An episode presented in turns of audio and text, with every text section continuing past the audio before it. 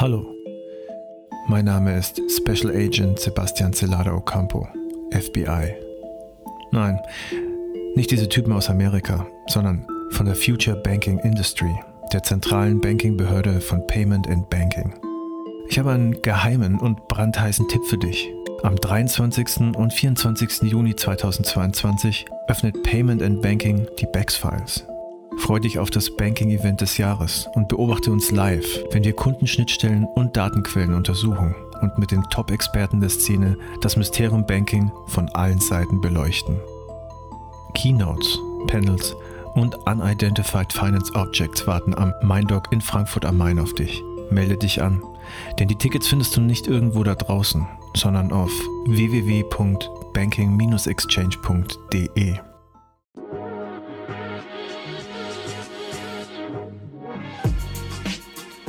Payment and Banking, der Podcast aus der Mitte der Fin-, Tech- und Payment-Branche mit eurem Host Sebastian Celada Ocampo. Ja, herzlich willkommen zu einer neuen Ausgabe des Payment and Banking Fintech Podcasts. Heute begrüße ich als Gast Olaf Bartelt von Expleo und er wird uns heute etwas zum Thema Digital Resilience erzählen. Herzlich willkommen, Olaf. Schön, dass du da bist. Ja, hallo Sebastian. Herzlichen Dank für die Einladung. So, jetzt äh, würde ich sagen, zum Einstieg äh, sollten die Leute natürlich erstmal lernen, was ist denn überhaupt Expleo und was machst du dort? Ähm, vielleicht zunächst mal ähm, zur Firma. Ist ja ein riesen äh, Dickschiff. Also ihr macht unter anderem IT für Finanzunternehmen, aber noch ganz viele andere Sachen. Wenn du da vielleicht mal ganz kurz äh, sagst, was Expleo als Gesamtkonstrukt macht und was du jetzt speziell machst. Die Expleo ist vom Alter her ein Fintech. Wir sind gerade mal drei Jahre alt, sind 2019 gegründet worden in dieser Form. Hinter Expleo stehen aber zwei sehr etablierte traditionelle Firmen schon. Das ist einmal die SQS Software Quality Systems, die sich mit der Entwicklung von Qualität im Rahmen der Softwareentwicklung äh, beschäftigt hat seit 1982 und äh, einen Hauptsitz in Köln hatte die ganze Zeit oder nach wie vor gibt es in Deutschland Sitz in Köln auch noch. Und äh, der Assystem Technologies. Die Assystem Technologies ist ein ingenieursbetriebener Unternehmen, die sich mit Ingenieurswesen in der Avionik beschäftigt, genauso wie in der Raumfahrt, aber auch sehr stark im Automotive-Bereich unterwegs ist. Und ähm, der Zusammenschluss des Unternehmens ist eigentlich eine Reflexion daraus, dass wir heute keine Ingenieursleistung mehr ohne Softwareleistung dahinter haben.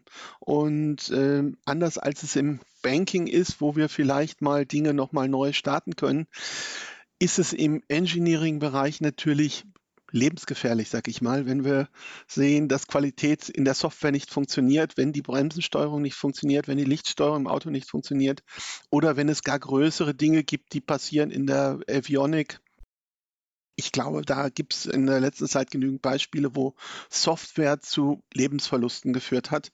Und das ist eines der Unternehmen, was sich der modernen Welt des technologischen Wandels in dieser Form von Internet of Things, in der wir uns bewegen, äh, eigentlich als Geschäftszweck erweitert hat. Okay, danke schön für den Überblick. Du bist ja jetzt bei Expleo Head of Market Business Unit Banking and Financial Services. Langer Titel, was Langer steckt dahinter? Titel. Langer Titel, was steht dahinter? Ähm, es ist äh, alles, was wir in der digitalen Welt haben, was in Banken passiert, hängt von Software ab. Die, kaum eine Branche, glaube ich, ist heute so abhängig von dem Funktionieren der Software wie die Banken an sich, wo nämlich das, der gesamte Geschäftsprozess abhängig ist von der Funktion und der Unterstützung durch Software, durch Services. Ähm, es ist natürlich bei uns ist, äh, sind wir ein bisschen der Exot in der Expleo natürlich, weil wir sind weniger diejenigen, die die Software äh, vorher brauchen, um in eingebaute Fahrzeugteile oder sonst was als Embedded Software zu funktionieren. Das ist so ein bisschen die Trennung zu unseren Kollegen. Aber ich kümmere mich darum, dass wir ähm, im Rahmen von Infrastrukturmaßnahmen, von Softwareentwicklung, die Kunden haben, bei jedem Merger einer Bank äh, passiert das. Und mehr und mehr merken wir, dass wir über plattformbasiertes Business sehen, dass auch die ingenieursgetriebenen Ansätze bei uns da reinkommen, weil wir heute ja sehr, sehr viel weiter wegkommen von der Legacy, wo wir irgendwann mal gestartet haben, was die Banken heute noch als großes ja, großes, äh, große Herausforderung, das Handling der Legacy haben, dass viele Banken heute in plattformbasierten Themen unterwegs sind, in äh, Shared-Modellen unterwegs sind. Und meine Aufgabe ist es auf der einen Seite natürlich, äh, die Kunden mit Projekten zu bedienen und den Kunden dort helfen, erfolgreich zu sein im technologischen Wandel. Auf der anderen Seite aber auch sehr, sehr stark zu verstehen, was bringen mir mögliche neuen Technologien, wie sehen Zusammenarbeitsmodelle aus, wie wirkt diese Transformation auf Banken. So, und jetzt haben wir dazu natürlich ein neues Umfeld. Ich würde uns nicht als Fintech bezeichnen, das wäre definitiv falsch, sondern wir kommen sehr, sehr stark aus der Legacy.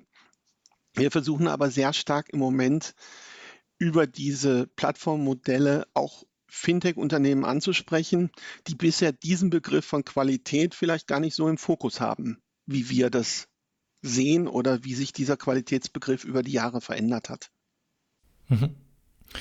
Jetzt geht es ja heute bei uns im Podcast ähm, speziell um Digital Resilience. Ähm, Resilienz ist ja in äh, vielen Bereichen jetzt so ein bisschen Buzzword geworden. Man hört es ja sogar bis in die Fußballkommentatoren äh, mit rein. Also es wird ja wirklich sehr gern verwendet. Ähm, erklär doch bitte mal kurz, was äh, Digital Resilience in dem Zusammenhang, in dem ihr euch bewegt, jetzt besonders bedeutet. Digital Resilience ist jetzt ähm, durch eine europäische Initiative nochmal in so einen, in den Begriff der Compliance stärker gehoben worden. Ähm, ich würde vielleicht einfach mal davon ausgehen, was, ähm, wie hat sich dieser Qualitätsbegriff, der dahinter liegt, aus unserer Sicht, wie hat er sich verändert im Laufe der Zeit? Ähm, früher hieß es mal, Qualitätsbegriff ist, wir reden davon, es gibt Anforderungen an Software und die müssen erfüllt werden und dagegen wird das geändert. Ähm, Im Laufe der Zeit und speziell mit einer hohen Geschwindigkeit in den letzten Jahren hat es sich ergeben, dass der Qualitätsbegriff sich selbst geändert hat. Wir reden jetzt hier von der Softwarequalität, da kommen neue Begriffe rein. Da kommt der Begriff der Ethik rein, wenn ich über künstlich, den Einsatz von künstlicher Intelligenz äh, spreche. Ist Ethik plötzlich ein neuer Begriff. Ähm, wir kommen rein, dass wir sagen, okay, jetzt äh, ganz großes Thema, egal wo ich jetzt hinschaue, ist dieses Customer Experience, dieses ganze CU, CX-Thema. Wir reden hier davon, dass wir über mobile Medien mit unseren Kunden kommunizieren. Du weißt es, ich weiß es, wenn eine App auf meinem Handy nicht funktioniert, so wie ich will, was mache ich damit? Ich schmeiße sie runter. Richtig. Ja? Also das ist auf die Art und Weise haben wir im Moment in den App Stores hunderttausende Applikationen, die einmal oder weniger im Monat geladen werden noch.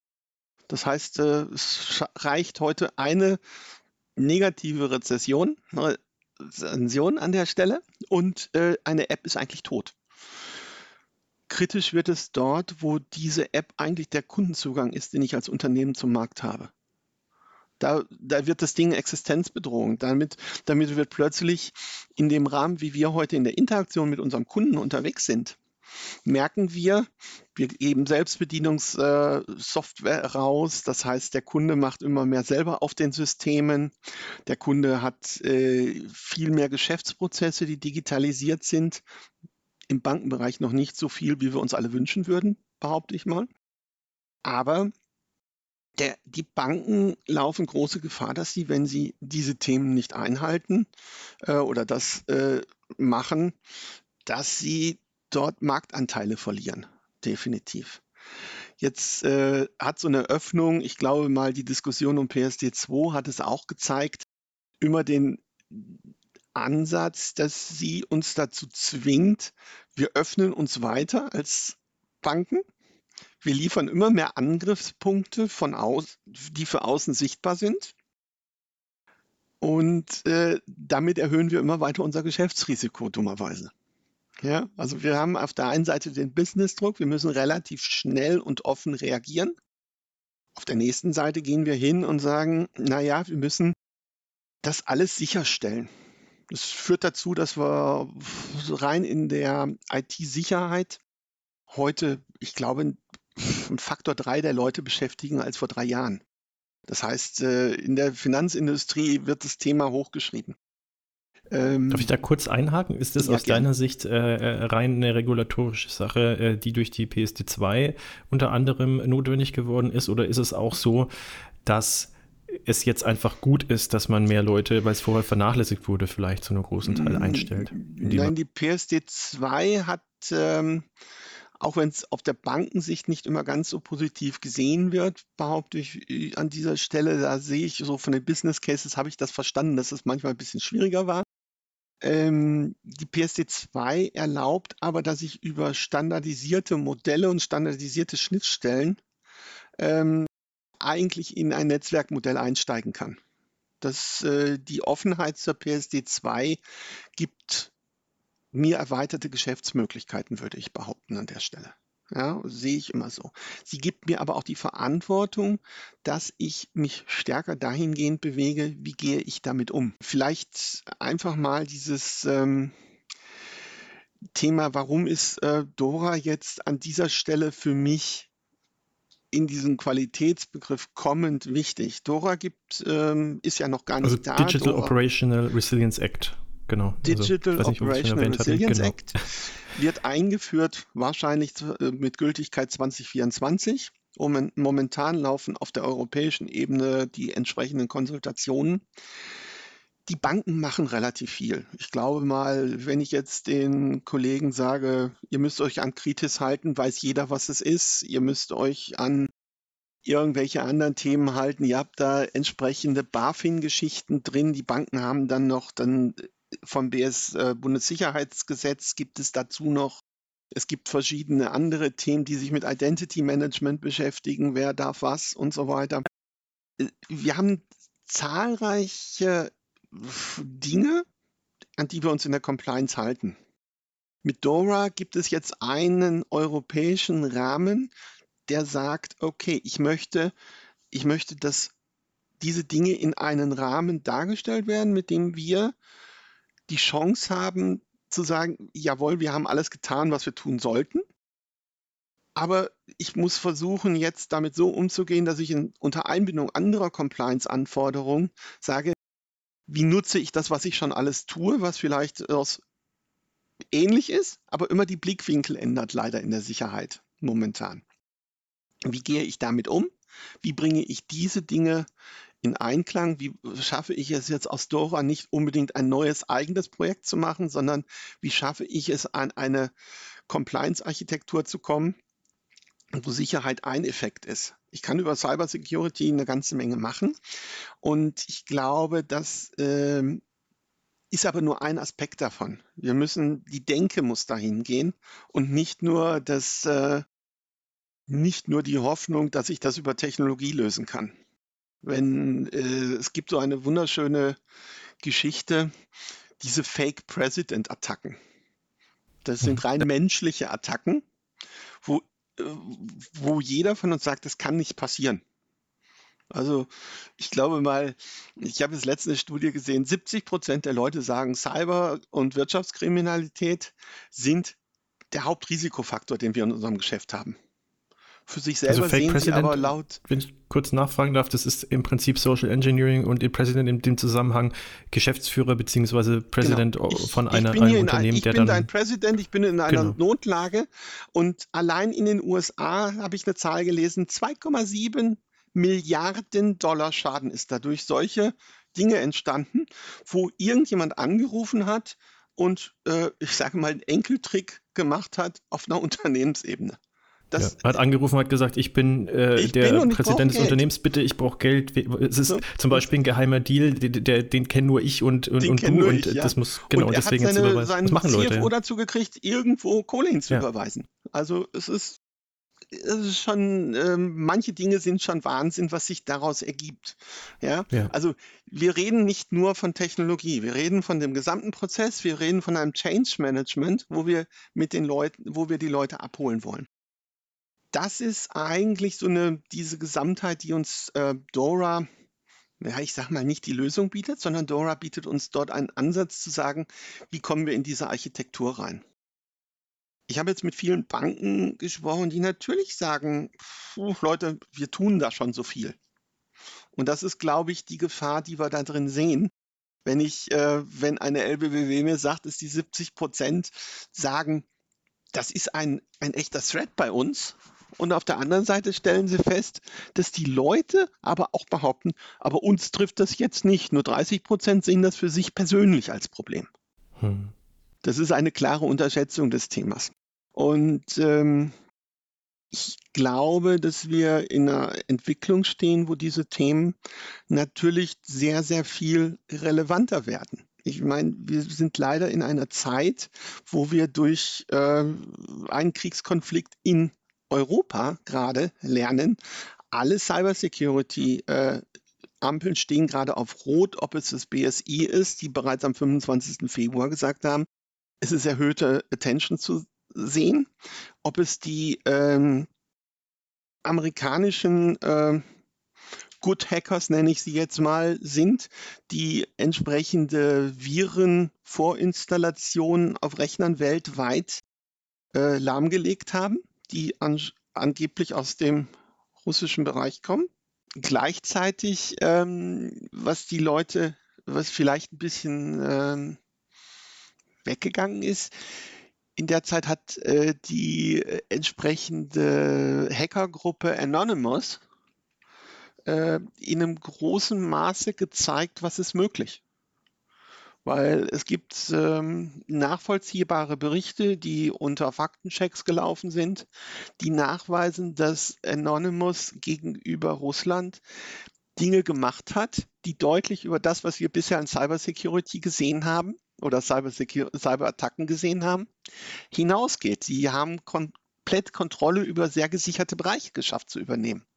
Für kurze Zeit immer wieder, aber ich, ich glaube, wenn aber ich, Sie haben es geschafft. Aber Sie haben es geschafft. Sie ja, genau. haben, äh, es gibt einen Datensatz von irgendwo 28 Gigabyte of, äh, of Data, den Sie aus dem Verteidigungsministerium angeblich erbeutet haben. Also das ist, ähm, damit sind wir in einer neuen Qualität von dem gesamten Thema unterwegs und wir sehen, dass die Grenzen sich verschieben. So. Und ich glaube, das BSI hat ja auch eine äh, äh, Warnung auch rausgegeben hinsichtlich der Kaspersky-Software, genau, glaube ich, die ist, eigentlich dazu da ist, das genau ist eine, das Gegenteil zu bewirken. Das ist eine russische Antivirensoftware, ja. die ähm, auch sehr hoch angesehen ist, die vom Markt auch ja. akzeptiert wird als eine der besten Software äh, Pakete, das es gibt in diesem Form, dieser Form, was auch im Retail- und im Private-Bereich sehr, sehr weit verbreitet ist, muss ich sagen, an dieser Stelle. Ja. Und es bringt halt diese, ähm, diese Notwendigkeit oder macht diese Notwendigkeit klar, wo wir uns dort bewegen. Ja? Und ähm, vielleicht jetzt, um nochmal ein bisschen in diese Thematik zu kommen. Wir sind bei Expleo haben uns halt an diesem Thema Cyber Resilience, wir sehen das immer stärker als ein wichtiges Thema für den, dieses Sicherstellen der Funktionieren von Software, wenn wir, dass wir solche Dinge mithelfen zu unterbinden und äh, verstehen, dort reinzukommen. Darum sind wir hingegangen und haben gesagt, okay, wir setzen mal eine Studie auf und versuchen mal ein bisschen den Status zu kriegen. Wo sind die Firmen eigentlich momentan? Mhm. Und was ist das ähm, Thema da drin? Was uns dann ein bisschen ähm, auffallend ist, neben den Zahlen, die ich eben von der LBBW schon mal äh, genannt hatte, wir sehen, dass sehr, sehr viele Firmen sagen, ja, machen wir, sich aber unsicher sind, ähm, was so das Thema Schutzbedürfnis ist eigentlich, was sie haben. Mhm. Ich ähm, gerade in diesem ganzen Plattformbanking ähm, denke ich, sind wir an dieser Stelle, was, ähm, was ist ein Schutzbedürfnis und was ist ein äh, wirklicher Schutznachweis, den ich liefere. Und äh, ich glaube, da kann das, äh, kann so eine Compliance-Regelung wie Dora jetzt helfen, gewisse Lücken zu schließen. Ich nutze ähm, immer mal die Frage Schutzbedürfnis. Das ist immer was Individuelles. Ich ähm, kenne aus meiner Vergangenheit ähm, habe ich auch mal bei einem Unternehmen gearbeitet, was auch für US-Behörden gearbeitet hat, sehr stark. Was war die sicherste Anwendung von allen, was dort gemacht wurde, ähm, die dort äh, bei Kunden etabliert war? Hast du eine Idee? Wahrscheinlich irgendwas, was nicht, nicht mit dem Internet gekoppelt ist. Das schon. Also, ja. Entschuldigung, das schon. Es ist die Wettervorhersage gewesen. Die, okay. Es ist die Wettervorhersage gewesen von der NASA. Das war das eines der ersten und am höchsten auf so einem CMMI Level 5 geführten Anwendungen bei der NASA. Und es war ein ganz einfacher Hintergrund. Du kannst viele Dinge sehen, aber die NASA hat gesagt, okay, so ein Space Shuttle, wenn es startet, hat es ja diesen riesen Tank da dran. Ähm, dieser Tank fällt irgendwo in den Atlantik. Der fällt aus einer riesen Höhe runter und fällt irgendwo in den Atlantik. Man hat die Wettervorhersage gebraucht, um möglichst genau zu wissen im Vorfeld, wo fällt der hin. Weil der Atlantik ist ein offenes Gewässer. Das hätte auch ein russisches Boot sein können, was diesen Tank einsammelt und damit äh, Hochtechnologie einsammelt der USA. Ja. Das heißt, ähm, das ist jetzt für uns, warum Wettervorhersage? Dort steht ein anderer Geschäftszweck, hinter den wir, den wir dort nicht sehen. Ja? Ähm, das ist so der eine Punkt, der mein Schutzbedürfnis darstellt. Was, warum tue ich etwas? Äh, der andere Punkt ist, ähm, habe ich die Notwendigkeit da drin? Ähm, wir konnten mal über, in Deutschland hat man mal das Thema PayDirect versus PayPal, wo PayDirect in, äh, etabliert wurde. PayDirect wurde sehr stark mit einem Fokus etabliert. Wir sind die sicheren Zahlungsverkehrsdienstleister. Dafür ist das alles ein bisschen komplizierter, aber das ist es wert. Und damit wollte man PayPal angreifen. PayPal hatte das Thema Sicherheit, kam niemals in ihren Problemen vor. PayPal hat gesagt, wenn meine Zahlung mal schief geht, dann unterstütze ich halt diese, die Kollegen einfach und dann zahle ich das halt den Schaden. Also das äh, sind unterschiedliche Dinge, mit denen wir dort gesprochen haben. Ne? Also es hat, wir müssen uns im Klaren sein, auch jedes Unternehmen hat eine gewisse DNA, warum sie damit vorgehen. Ja, wenn ein ich vergleiche immer, wenn ein Fintech heute hingeht und sagt, ich veranstalte ein Konzert, dann sagt das Fintech, ja, ich stelle da eine Bühne auf, ich stelle da Lautsprecher hin, also jetzt mal so übertragen zu den normalen Geschäften, die sie machen. Und dann stellt sich da einer auf die Bühne, Stromversorgung haben wir auch noch, und dann geht das los, das kostet mich 10 Euro pro, pro Person, die dazukommt, alles gut. Wenn das heute eine Bank machen wollte, das Gleiche, dann würde die Bank eine Bühne aufstellen, die würde auch die Lautsprecher ausstellen, die würden aber einen Zaun drumherum machen müssen um das Ganze, die würden das Security vorne vorstellen, die würden noch Infrastruktur dazu liefern äh, und das kostet dann 30 Euro. So, und ähm, wir stellen aber fest, dann musst du auch mit dem einen Sicherheitslevel zufrieden sein, was die ersten hatten, dass da ein paar Leute dazukommen, die da gar nicht hingehören, die auch keinen Eintritt zahlen und so weiter. Also dann musst du damit einverstanden sein. Und das sind so diese Dinge, die wir heute unter einen Hut kriegen müssen. Dann landen wir in einem dritten Punkt, der nämlich den Schutznachweis ist. Wenn ich bin jetzt schon ein paar Tage im Geschäft, wenn ich vor 30 Jahren äh, im Garagenclearing bei Banken unterwegs war. Das, die, äh, im, Im Endeffekt ist es mal entstanden, die Banken tauschen die Daten untereinander aus zu einem bestimmten Termin und dann wird das geklärt. So entstand ja das Clearing eigentlich. Wenn da einer zu einem bestimmten Zeitpunkt nicht seine Liquidität am, am, Markt gebracht hat, hat man das Telefon genommen, hat gesagt, hier du, da fehlt von dir noch was, kannst du das liefern? Äh, wenn heute eine Bank zum Cut-off an irgendeiner Clearingstelle die Liquidität nicht zur Verfügung hat, dann klingeln auf der anderen Seite der Welt irgendwelche äh, Glocken und sagen, ist die Bank XY nicht zahlungsfähig? Das heißt, bei uns heute laufen in Sekunden irgendwelche Risikomaschinen an, die eigenständig Dinge tun. Das heißt, da ist auch dieses, dieses Verständnis hat sich massivst geändert und ich glaube, wir sind im Moment einen Schritt zurück, dass wir sagen, okay, wir haben dann ein eindeutig gleiches Verständnis. Das mal so zu diesem Thema. Ja, was, ähm, was suchen wir im Moment äh, oder was merken wir im Moment daraus, wenn ich solche Beispiele einfach zusammenführe?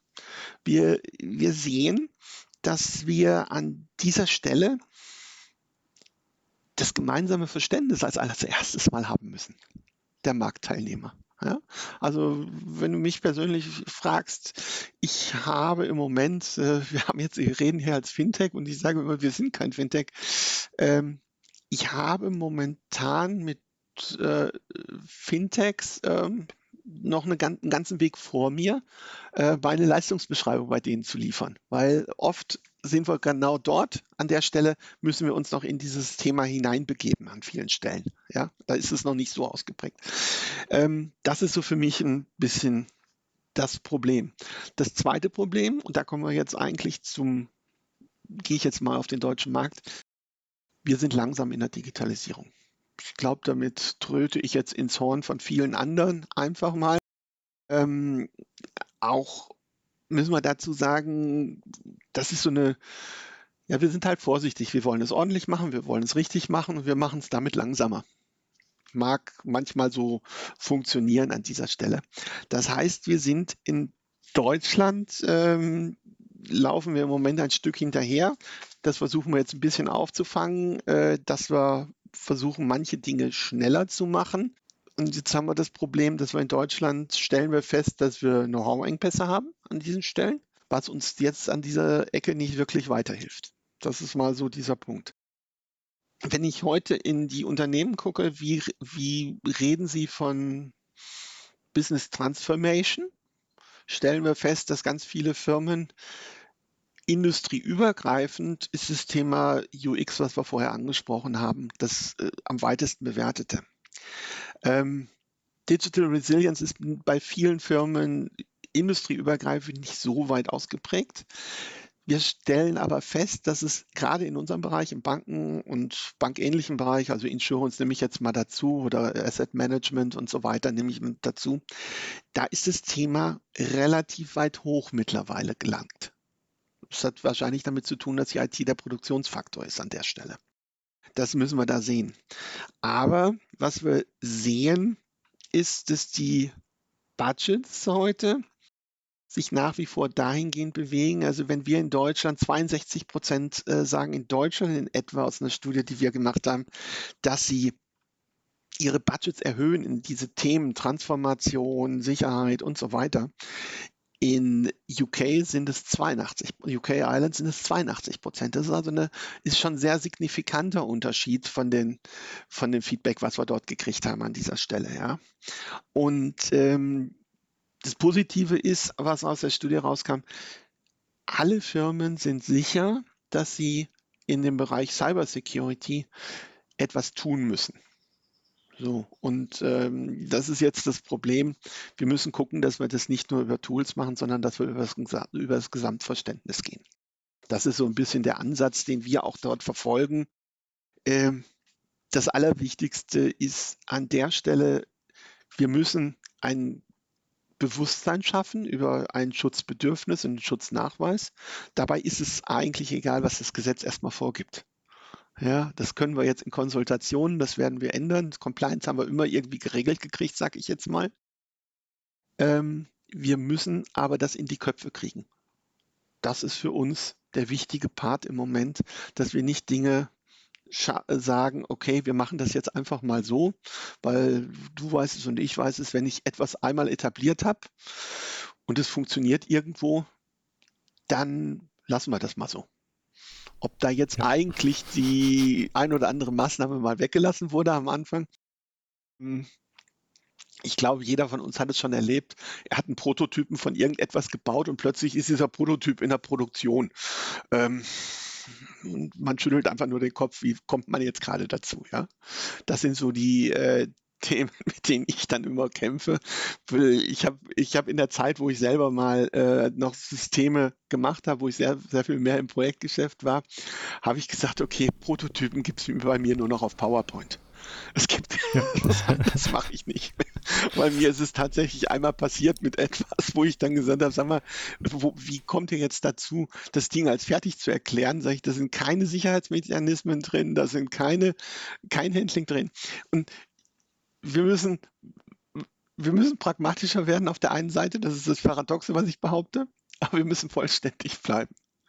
Das, das ist ein schwieriger äh, Spagat, ne? Also ja. es ist ja, wenn es so leicht wäre, würden sie ja wahrscheinlich alle hinkriegen. Ja. Aber ähm, äh, dementsprechend, also was äh, sind denn jetzt äh, von äh, deiner Seite aus die konkreten Handlungsempfehlungen, also wie Unternehmen oder was Unternehmen tun können, um eben ihre Digital Operational Resilience zu stärken? Nicht zuletzt eben vor dem Hintergrund, dass sie es ja eh machen müssen vor diesem 2024 in Kraft tretenden Digital Operational Resilience Act. Ja, also wir gehen jetzt im Moment ähm, von Prinzip mal fünf Handlungsfeldern aus, mit denen wir uns, äh, mit denen sich jedes Haus beschäftigen muss. Also dieses Thema Bewusstsein schaffen für Dora ist ähm, klar. Also wie wie wirklich jedes, äh, jede neue Gesetzgebung oder sonst was, gibt es auch bei Digital Operational Resilience im Moment eine notwendige Findungsphase. Hier, sind, äh, hier ist es zu diskutieren, wie binde ich das in eine Compliance-Strategie ein. Ähm, die muss ich definiert haben. Wir sollten die Leute einbinden, die wirklich im Unternehmen dort drin sind. Wir sehen heute in großen Unternehmen eine Struktur, wo ein eine Matrix aus Risk Management und äh, Chief Information Security Officer sich unabhängig vom CIO bewegen in einer gewissen Form und eine eigene Vorstandsreporting-Line äh, haben an der Stelle direkt. Das ist so eine der Sachen, die dort passieren. Und ähm, hier ist es dann relativ wichtig, dass man dort sagt, okay, welche Aufwände entstehen daraus und welche Ressourcen brauche ich eigentlich auch dazu, um dementsprechend agieren zu können. Das ist so ein ganz wichtiger Punkt. Äh, mein Hinweis eben, ähm, ich hatte mit der Fake President Geschichte, der, der gefährlichste Faktor an der Cybersecurity ist immer noch der Faktor Mensch. Hm. Es, es ist, äh, ja, es gibt da viele andere Dinge, aber unachtsame Passworte, viel zu viel Möglichkeiten, was Rollen und Rechte angeht in einem Unternehmen, wo, wo natürlich auch andere Dinge reinspielen. Ne? Was ein Mitarbeiter darf, hat plötzlich über Rollen und Rechte Zugang zu persönlichen Daten von Kunden, die, wo dann andere Gesetzgebung reinspielen wiederum. Ja? Also all diese Dinge sind äh, für mich ganz wichtig, dass man ein ein konsequentes Schulungskonzept. Also wir ähm, zum Thema IT-Compliance, IT-Security äh, machen bei Expleo alle Mitarbeiter müssen Pflichtschulungen machen jedes Jahr mal. Manche Dinge sind ja, Trainings, wo du äh, Web-Trainings machst, äh, einfach durchklicken, so ungefähr. Aber manche Dinge sind, gehen auch deutlich weiter, um zu verstehen, wie gehe ich mit verschiedenen, wie gehe ich mit Daten um und so weiter. Das ist ein sehr wichtiger Punkt, den wir jetzt in der ersten Phase, glaube ich, alle schon in allen Unternehmen ganz gut machen. Aber wir, wir müssen wissen, wie geht das weiter in der sich öffnenden Welt. Das, ich glaube, da fehlt uns noch ein Stück Übersetzung. Das heißt, ähm, da sind wir dabei, auch Coaching anzubieten ähm, und sind, glaube ich, ganz ähm, wichtig, es ist ein ganz wichtiger Teil, äh, Teil, im Change Management der Business Transformation an dieser Ecke.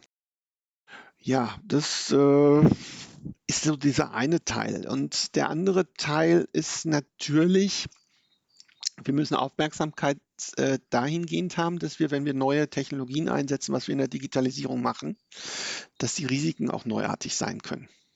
Ja, ich, äh, ich habe so, Banken leben von Risikotransformation. Also wenn wenn wir das Thema haben, dass einer, einer hat Geld und der andere braucht Geld, äh, könnte man das auch bilateral machen. Ich denke, Fintechs hatten die Idee gehabt mit Aux Money oder sonstigen Themen. Ähm, aber oft machen wir das über Banken. Ich, das, war, das, ist so, das ist die Kernausgabe einer Bank. Sie, sie nimmt von irgendjemand Geld und gibt dem Zins dafür und gibt jemand anders das Geld und nimmt einen Zins dafür. Und möglicherweise verdient sie dabei Geld. Das, ist, das war mal der Grundgedanke einer Bank im Endeffekt. Ja, ja? so. Ähm, mit diesen Themen laufen wir halt an dieser Stelle in die äh, entsprechende Richtung, dass wir sagen, okay, wir haben jetzt auch neue Risiken. Wir haben neue Geschäfte, wir haben neue Technologien und ich glaube, die Technologien bringen viele Risiken da mit rein in dem Moment, die wir nicht unbedingt so haben wollen. Ähm, aber das funktioniert. Das ist nun mal dieser Punkt. Was äh, der nächste Faktor, den ich im Moment sehe, ist, kaum einer agiert mehr komplett ähm, on his own. Jeder, jeder agiert im Netzwerk. Ich habe mal beim Kunden gesessen und äh, der Kunde hat mir gesagt, also ich sah so eine Reze so eine Rezession von der App, da stand irgendwie drin, ist nicht gut. Ich formuliere es einfach mal so. Ja. Dann sagte mir der der Kunde, ja, das äh, ist aber gar nicht, äh, das hat nichts mit uns zu tun, das ist ein Anbieter, der da etwas macht, das funktioniert nicht so. Sage ich, ich sehe den Anbieter nicht. In der Rezession steht der Name deines Hauses. Klar. Ja. Ich sehe den Anbieter nicht. Ähm, wir haben relativ viel Aufwand ähm, für die Prüfung von Drittanbietern über, mittlerweile im Auslagerungsgesetz und so weiter. Das ist, Gesetze haben wir eigentlich für alles. Das, mal, das, das muss man so sagen. Ähm, damit ist aber sehr, sehr stark hier ist diese Drittanbieter. Normalerweise früher haben wir einzelne Backoffice-Aktivitäten ausgelagert oder sonstiges. Im Moment lagern wir Aktivitäten in unserem aktiven Kundenprozess aus, beziehungsweise lassen die von Drittanbietern machen. So, aber die handeln in meinem Namen, also muss ich eine sehr gute Kontrolle darüber etablieren, ein sehr gutes Dashboard etablieren, wie gehe ich damit um? Was mache ich dort? Das ist so ein bisschen dann die Krux an der Stelle. Also ich, ich, ich werde diese Verantwortung über dieses Thema nicht los. Ja. Das ist so dieses nächste. Manchmal ist das ja auch gezwungenermaßen äh, der Fall. Äh, also ich kann mich erinnern, ich hatte mal die App Numbers runtergeladen, ähm, äh, mit der man Gutes Beispiel wahrscheinlich, so wie du gerade schaust. Ähm, ich ich habe sie auch nicht lang auf dem, äh, auf dem Smartphone gehabt, weil folgendes passiert ist und es geht so ein bisschen in die Richtung. Ähm, ich bin bei der DKB-Kunde und ähm, musste dann mein Konto verknüpfen und ähm, ich habe schon Rezensionen dann gelesen. Also manche sind dann auch zum Glück explizit darauf eingegangen, andere wiederum nicht, was sich auch schnell auf die, auf die Bewertungen ausgewirkt hat. Ähm, das Problem war, ähm, es, es gab äh, Probleme mit der Kopplung des DKB-Kontos unter anderem. Also es war mhm. jetzt sicherlich nicht die einzige Bank, aber da war es in meinem Fall eben so. Und ähm, ich konnte die App nicht benutzen. So, und äh, viele Leute haben sich natürlich nicht die Mühe gemacht, äh, sich zu hinterfragen, oder natürlich haben sie auch gar nicht das Wissen gehabt, das liegt jetzt irgendwie an der Zwei-Faktor-Authentifizierung der, der PSD 2 und was so alles dann an Rattenschwanz dann mit dazu äh, dranhängt ja, da war dann halt einfach äh, bei, in den allermeisten Fällen dann eine Ein-Sterne-Bewertung äh, der genau. die Konsequenz und äh, einfach äh, App ist Mist, so wie du es gerade schon äh, und anschaulich auch gesagt hast. Aber ähm, ja, ich habe es auch mal erlebt, von daher es ist ja. äh, wirklich und, schwierig auch. Ja. Und das ist, glaube ich, genau wie du es beschreibst. Das ist die Reaktion ist dabei, äh, Reaktionen sind von uns sehr, sehr kurzfristig an dieser Stelle. Ja, also ich setze mich auch nicht hin und versuche dann irgendwelche Dinge, die nicht funktionieren.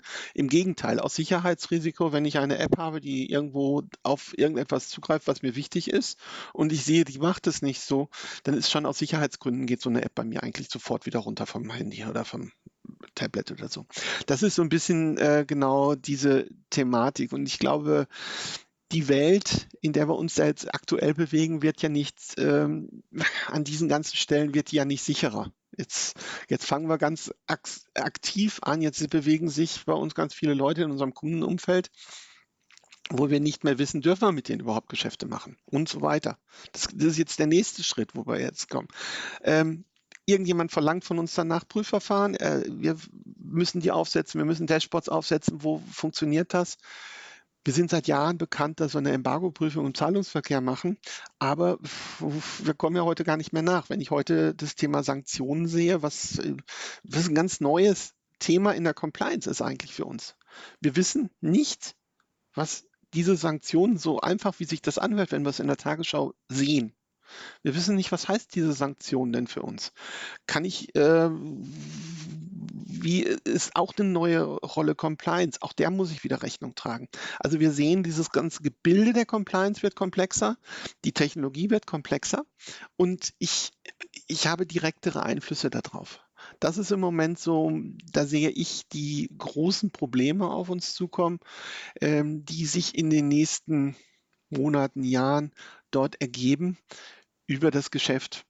Ich glaube, im Moment wird keiner sagen, ich habe die Kristallkugel, die mir ein klares Bild gibt, was kommt da jetzt noch in den nächsten Wochen, Monaten auf uns zu aus dieser Ecke. Aber es ist schon jetzt gegeben, dass äh, viele Firmen sagen, sie müssen in ihren Systemen sicherstellen, dass bestimmte Personen diese nicht nutzen können. Was ist, wenn wir dort überfolgsam werden? Was passiert dann? Das ist dann die nächste Frage. Die, äh, das muss implementiert sein, die Sicherheit, dass diese Personen das nicht tun. Aber bin ich sicher, dass diese Person das nicht darf? Oder ist das jetzt eine, beispielhaft, ist es eine Firma, die zwar auch mit Russland handelt, denen ich jetzt aber die hiesige Fabrik nicht finanziere als Bank, weil sie mit Russland handelt? Das hat aber nichts damit zu tun. Fällt das darunter, fällt das nicht darunter? Hat diese Firma am Ende, darf sie mir, und da landen wir jetzt gar nicht im Bereich der Cyber Security, sondern das ist reiner Compliance-Prozess. Mhm. Laufe ich da in die Gefahr, dass ich irgendwo in Haftungsrisiken komme plötzlich? Kann ich plötzlich Schadensersatz zahlen müssen oder so? Und da, da bewegen wir uns im Moment in diesem Komplex Komplex, wo wir immer sagen, wir möchten mal diese Themen bei uns ein Stück runterkriegen, was die Compliance-Kost angeht. Aber wir müssen uns sehr, sehr viel mehr damit beschäftigen, als uns lieb ist. Also ich glaube, es gibt zwei Dinge, die ich in 30 Jahren Beratungsgeschäft immer wieder gehört habe. Das eine ist, wir müssen die Kosten für Compliance runterbekommen. Das ist seit Jahren so und eigentlich wird es immer nur mehr. Und ich glaube, das Zweite ist, äh, ich höre seit 30 Jahren, dass es die Programmiersprache COBOL nicht mehr geben wird. also, ich kenne jemanden, der gerade tatsächlich explizit sich darauf spezialisiert in seiner Ausbildung, eben weil es so schnell nicht aussterben wird, aber weil es eben nicht mehr viele können. Wenn ich, wenn ich, wenn ich solche Sachen sichergestellt habe, dann äh, dass ich, äh, dass ich weiß, wie gehe ich damit um und äh, da muss ich so einen kontinuierlichen Prozess haben, dass ich das sicherstelle, dass wir das auch tun und das ist dann, das, da lande ich jetzt wieder bei der mhm. Kernaussage dessen, was eine Expleo macht, ähm, dass wir sagen, okay, wir sind für die Kunden da, um kontinuierlich sicherzustellen, dass auch durch Neuigkeiten äh, nicht irgendwelche anderen Dinge wieder ad absurdum geführt werden, die ich mühsam vor zwei Jahren eingeführt habe, ähm, dass diese Strukturen auch getestet und gelebt werden wirklich, die wir dann daraus etablieren. Ja, und dann gibt es natürlich diesen Punkt, ich muss ein effizientes ähm, Verfahren entwickeln, Mechanismen entwickeln, dass ich da entsprechende äh, Prüfverfahren habe, dass die, die Prüfverfahren auch äh, dokumentiert sind. Ähm, weil nichts äh, Schlimmeres gibt es, als wenn man Dinge dann nicht äh, macht und nicht sauber dokumentiert hat. Und ich hoffe, dass hier die Politik äh, zulässt, dass wir dort in Themen kommen, die effizient einzubinden sind in Compliance-Strukturen, die wir heute haben, auch oder die wir heute dabei sind aufzubauen. Ich glaube, wir sind besser im Markt, als wir manchmal glauben, aber wir sind nicht durchgängig genug. Das ist das Problem, was wir haben. Ja? Also, dass ich das über die verschiedenen Ketten auch anbieten kann. Das ist so ein bisschen mein, meine mhm. Sicht. Und was ich halt erwarte, ist, dass wir in den nächsten zwei Jahren nochmal eine sehr, sehr starke, starkes Bewusst die Bewusstseinsbildung haben mhm. im Markt. Und ähm, wenn es durch solche Aktionen, wie wir es im Moment leider die geopolitische Situation haben, die macht es uns deutlicher, wie gefährlich die Situation eigentlich ist. Und ähm, die macht uns auch eigentlich deutlich, welchen Einfluss, es ist nicht äh, Cybersecurity und diese Compliance-Anforderungen daraus, dass wir unser Geschäft darauf ausrichten, dass dort nichts passieren kann, die wird, wird bewusst existenzbedrohender für viele Unternehmen. Und das äh, treibt uns halt dazu zu sagen, okay, es ist ein klares, klares Thema für die Qualität unserer Dienstleistung oder Qualität der Dienstleistungen der Branche, dass wir darauf vorbereitet sind. Ja. Ich glaube, kein Unternehmen wird es vermeiden können, angegriffen zu werden am Ende des Tages. Ja, und kein Unternehmen wird es sich leisten können, äh, diesem Angriff wehrlos ausgesetzt zu sein, sondern das sollte definitiv, eben gut vorbereitet de sein. Definitiv nicht an ja. dieser Stelle. Ja. Hast du denn äh, zum Abschluss noch äh, irgendwas, was du darüber hinaus noch sagen möchtest, also was wir jetzt noch nicht behandelt haben, irgendwie vielleicht einen Ausblick oder äh, einfach Advice, den du geben kannst an Unternehmen? Keine Schnellschüsse hm. machen. Das ist mal, also ich sehe, dass es ein paar Leute, dass wir sagen, okay, wir machen uns Gedanken darüber, dass wir jetzt relativ schnell etwas äh, dort machen wollen. Und äh, ich glaube, in dem Prozess ist es relativ schwierig, etwas wieder wegzubekommen, was einmal da ist. anstatt einmal drauf zu schauen und zu sagen, okay, jetzt bin ich wieder bei dem, wo ich sage, wir Deutschen äh, nicht Ärmel hochkrempeln, pragmatisch machen, sondern mal nachschauen. Ähm, wir sollten an dieser Stelle halt versuchen, Nachhaltigkeit aufzubauen in diesen Themen.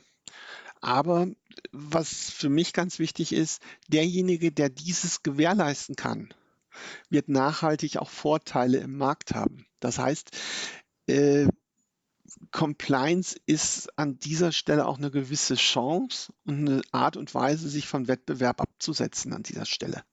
Da geht es ähm, darum, dass es um Sicherheit geht. Es geht um unser Geld. Jeder, der bei der Bank ist, geht das um, da geht es um sein Geld. Und ich glaube, wir müssen bei den Banken das äh, ein bisschen von der Sicht, das, was aber in den letzten Jahren schon sehr, sehr stark gekommen ist, wegkommen von dem reinen Kostfaktor dieses Themas, sondern dieses Thema auch in Richtung eines Marketingfaktors zu beziehen. Ja, den ich als Unternehmen nutzen kann. Und ich glaube, die Voraussetzungen dafür sind momentan gegeben, sind, äh, sind definitiv da. Absolut. Also, ja, also von daher sehe ich das als so einen Ausblick, den ich da habe. Und ich stelle halt fest, dass ich, ähm, was ich für mich mitnehme, ist der Vorteil, ich, ähm, ich habe den Eindruck, dass ich da an der Stelle endlich aus der Expleo-Sicht, um es mal so zu sagen, für Financial Services einen riesen Vorteil habe, da ich auf das Know-how, was wir uns in der äh, Flugzeug äh, Aerobranche, was wir uns in der Autobranche in diesen Umfeldern schon angesammelt haben, dass ich darauf zugreifen kann und dann mit eine Chance für mich sehe, ähm, noch sehr, sehr viel mehr zu tun an der Stelle, ja, weil dort, äh, da geht es um, wie gesagt, andere Themen, die schon sehr, sehr viel länger da sind. Und ähm, da habe ich für mich endlich mal den Vorteil, nachdem ich ja vorher gesagt habe, so Engineering-Produkte habe ich eigentlich im Bankenumfeld nicht, das ist für mich so ein bisschen äh, die, der Honig, den ich da saugen kann an der Stelle, wo ich sage, da kann ich auf vieles äh, zugreifen, was meine Kollegen im Vorfeld schon gemacht haben. Ja. Wunderbar, ja. Schöne okay. Einblicke, auch spannend, äh, so ein bisschen den Hintergrund ähm, mit, dieser, mit dieser erweiterten äh, Wissensbasis sozusagen auch aus dem Automotive- und äh, Aerospace-Bereich zum Beispiel, ja. ähm, finde ich, find ich wirklich spannend. Okay. Gut, äh, dann äh, sage ich vielen Dank, Olaf, für die interessanten Einblicke und äh, das Wissen, das du mit uns geteilt hast. Und ähm, ich bin mir sicher, wir werden uns irgendwann in äh, nicht allzu ferner oder etwas fernerer Zukunft sicherlich nochmal hören im Podcast. Schön, dass du da warst. Das hoffe ich. Und ähm, jederzeit gerne. ja, auf jeden Fall. Ich hoffe, es hat, es hat ein bisschen Spaß gemacht. Ich hoffe, es ist Informationen rübergekommen und äh, dass die Zuhörer das ähnlich genau, sehen. Genau, das hoffe ich genauso. Und äh, an unsere lieben Zuhörer natürlich, wir hoffen, dass ihr auch das nächste Mal wieder einschaltet, wenn es heißt, herzlich willkommen zum Payment Banking Fintech Podcast. Bis zum nächsten Mal, macht's gut. Tschüss. Ciao.